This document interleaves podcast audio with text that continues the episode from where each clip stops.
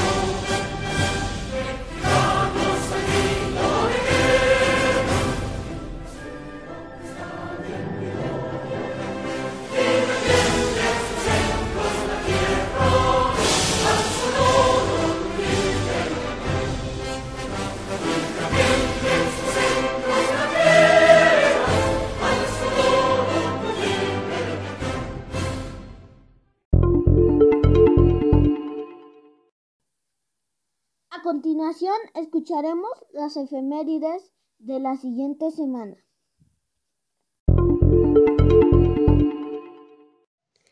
Veintidós de marzo celebramos el Día Mundial del Agua.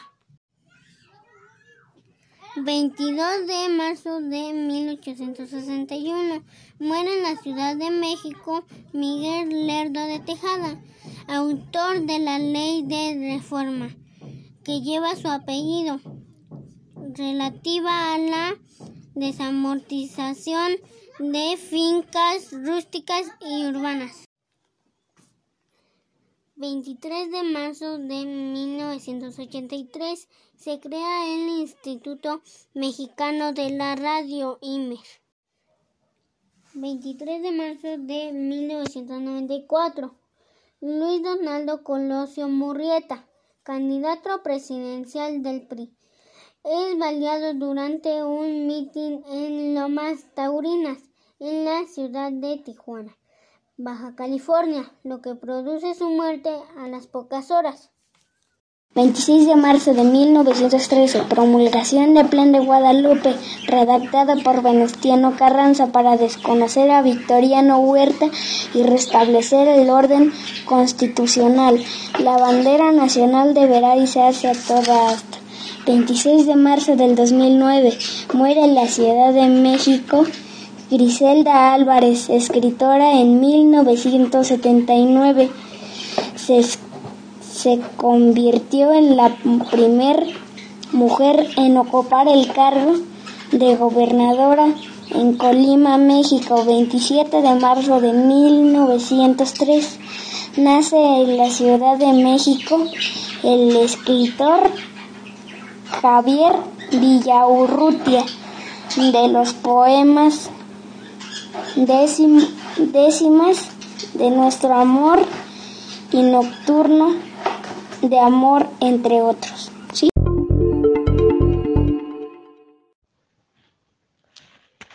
Con esto damos paso a las recomendaciones de la semana, las cuales son